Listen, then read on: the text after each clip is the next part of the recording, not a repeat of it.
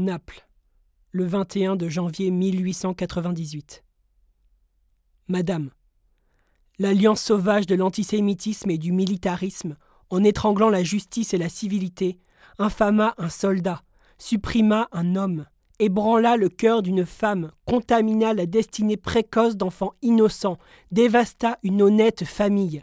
Mais à travers l'agonie et les tortures du capitaine Dreyfus, les angoisses d'une famille et le spectacle barbare d'un jugement jésuitique et ténébreux, majestueusement se lève ainsi que la statue de la foi, votre figure de femme virile, de femme vertueuse, de martyre courageuse.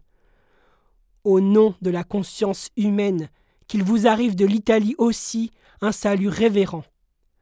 Partout où un cœur palpite, partout où la civilisation fleurisse, partout où la justice est la première des religions, partout où on respecte Dieu, qui n'est ni une formule, ni un nom, mais la loi éternelle du juste et de l'honnête, l'on ressent la pitié la plus profonde pour le malheureux capitaine Dreyfus, l'admiration pour la femme héroïque qui veut revancher la liberté et l'honneur de son mari, par la plus désespérée des angoisses et par la foi dans la justice divine la vôtre, madame.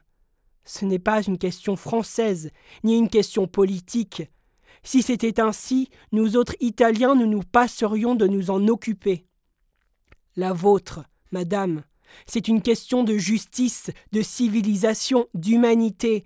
Vis-à-vis d'elle, toutes les questions politiques, religieuses, internationales pâlissent. La conscience humaine est une seule, comme il y a un seul Dieu qui est le Père des hommes.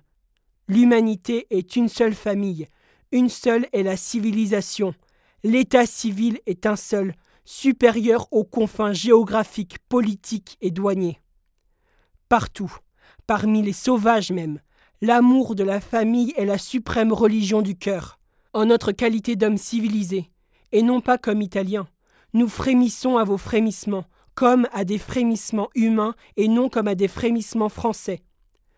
L'opinion générale dans nos classes intelligentes est pour l'innocence du capitaine Dreyfus. Mais indépendamment de cette innocence, que nous présumons mais qui n'est pas un fait assuré, tout le monde, chez nous, voit l'iniquité de la forme des deux malheureux jugements militaires vis-à-vis desquels la conscience, l'honnêteté et la civilisation se sentent stupéfiées et terrorisées.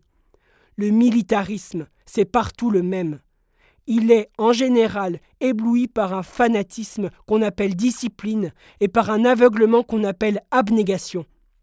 Ce qui est partout absolument sauvage, c'est la haine tenace de l'antisémitisme, laquelle persécute les hommes d'une autre religion en croyant que Dieu, unique et éternel, soit subordonné à quelque idée de nationalité ou de procédure ou de formule ou de langage.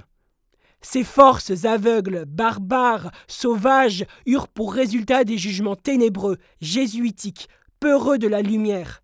Dire justice, c'est comme dire vérité. Dire vérité, c'est dire lumière.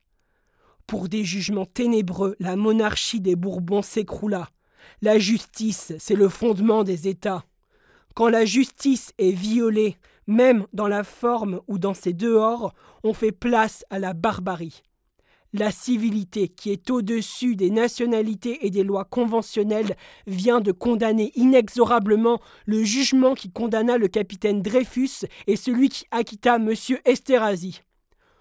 Vous triompherez, car Dieu vous protégera. Dans l'attente d'une de vos lettres, madame, nous vous prions d'agréer les expressions sincères de notre dévouement.